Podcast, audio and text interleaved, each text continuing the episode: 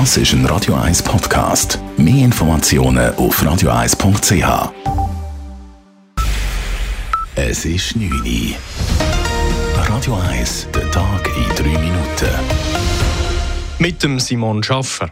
Nach den verheerenden Erdbeben im Süden der Türkei und in Syrien sind mindestens 6000 Menschen für tot erklärt worden. Mindestens 20.000 Menschen wurden verletzt, tausende Gebäude stürzten ein. Der türkische Präsident Erdogan verhängte den Ausnahmezustand in mehreren Regionen. Vor Ort im Hilfseinsatz ist unter anderem die Organisation Ärzte ohne Grenzen. Sie arbeiten mit lokalen Organisationen zusammen und versuchen erste Hilfe zu leisten. Die Situation vor Ort sei allerdings äußerst kompliziert, unter anderem wegen den kalten Temperaturen. Die Lage vor Ort sei auch sehr unübersichtlich, sagt dazu Sibyl Berger von Ärzte ohne Grenzen. Das beunruhigt uns, uns natürlich sehr. Also es war sehr ein starkes Beben. Gewesen. Man kann bis jetzt noch nicht ganz abschätzen, wie viele Leute wirklich davon betroffen sind.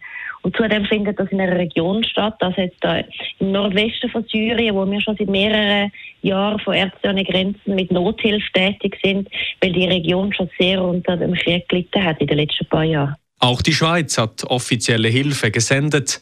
Eine Rettungsstaffel ist in der Türkei aktiv. Eine entsprechende Anfrage Syriens hat das Außendepartement EDA vorläufig abgelehnt, dies wegen fehlender Ressourcen. Seit heute Morgen besetzt die Klimaorganisation Erde brennt das Kantonsschulhaus Enge in Zürich. Nach der Schulbesetzung in Basel letzte Woche ist dies nun die zweite Besetzung einer Schule in der Schweiz. Die Aktivistinnen und Aktivisten fordern, dass in den Lektionen aktuelle Themen besprochen werden, insbesondere die Klimakrise. Während der Schulbesetzung konnte der normale Unterricht weiter stattfinden, sagte der Rektor gemäß Medienberichten. Die SVP Zürich zeigte sich über die Besetzung empört, insbesondere weil Lehrpersonen dies zugelassen hätten. Die Besetzerinnen und Besetzer des Gymnasiums Enge haben für morgen Bildungsdirektorin Silvia Steiner zu einem Treffen vor Ort eingeladen. Ob sie diese Einladung annimmt, war am Abend noch unklar. Der Zürcher Nationalrat Philipp Kutter hat sich nach seinem schweren Skiunfall erstmals zurückgemeldet. Auf dem Twitter-Kanal des 47-jährigen Mitte-Nationalrates und Stadtpräsidenten von Wettenschwil wurde eine Nachricht geteilt, in der sich Kutter und seine Familie überwältigt zeigen vom Mitgefühl der letzten Stunden. Sie bräuchten nun Ruhe für die erfolgreiche Regeneration. Philipp Kutter hatte sich am Wochenende bei einem Skiunfall zwei Halswirbel gebrochen und das Rückenmark verletzt. Er wird nun wegen Lähmungen im Paraplegikerzentrum Notwil behandelt. Er hat bis auf weiteres alle politischen Ämter abgegeben.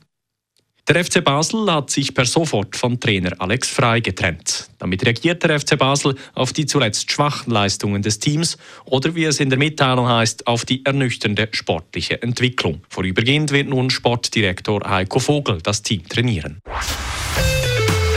Radio 1 Wetter.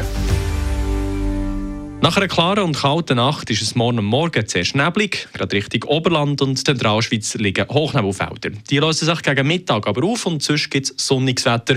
Besonders in der Höhe gibt es eine gute Fernsicht und also auch gutes Skiwetter. Die Temperaturen morgen Morgen liegen zuerst bei bis zu minus 8 Grad. Im Verlauf des Tages kann es bis zu 2 Grad geben. Das war der Tag in 3 Minuten.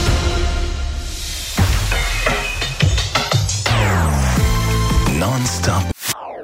Das ist ein Radio 1 Podcast. Mehr Informationen auf radio1.ch.